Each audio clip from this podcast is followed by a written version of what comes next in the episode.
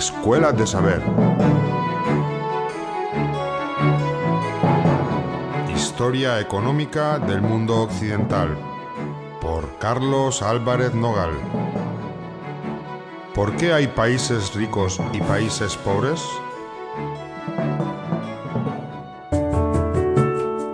Cuando observamos las distintas partes del mundo, ya sean continentes, países o regiones, es fácil darse cuenta enseguida de sus enormes diferencias.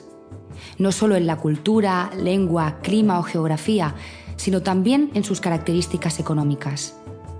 Es innegable que no todos los países disfrutan del mismo grado de riqueza. Hay lugares prósperos y otros donde abunda la miseria.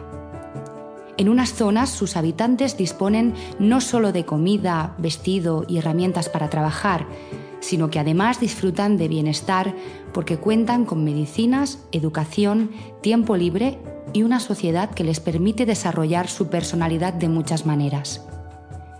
Esos países contrastan con otros donde apenas tienen lo más básico. La pregunta que nos asalta al comprobar esa diversidad es ¿por qué hay esas diferencias? ¿Esta situación depende de las personas o es fruto del destino y de la suerte del territorio donde nace cada uno?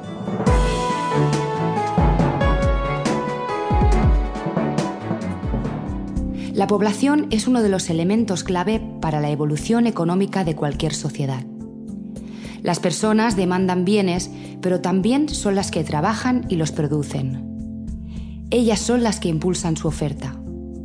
La población constituye el factor trabajo imprescindible para que cualquier economía crezca, pero al mismo tiempo tiene que alimentarse, vestirse y tener salud para poder trabajar.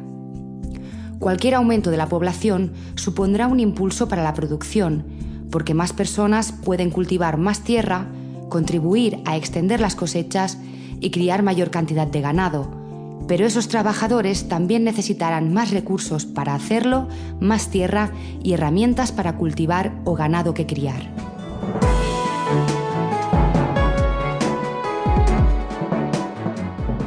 Entre 1347 y 1351, los europeos se enfrentaron a una catástrofe demográfica para la que no estaban preparados y que tuvo un enorme impacto social, tanto a corto como a largo plazo.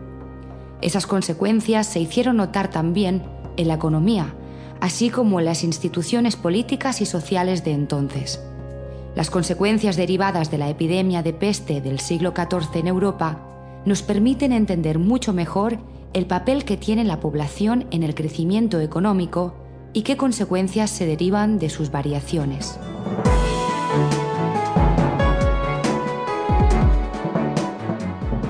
Ya hemos señalado lo relativamente fácil que fue para los que pisaron las Antillas por primera vez descubrir oro en la orilla de muchos ríos.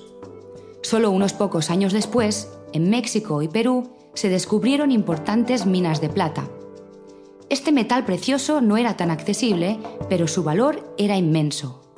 La plata volvió a ser un importante reclamo para quienes pretendían enriquecerse rápidamente con una concesión minera. Su producción fue tan abundante que durante casi dos siglos se convirtió en el principal producto de exportación de la América española y en el principal motor de su comercio. Síguenos en escueladesaber.com.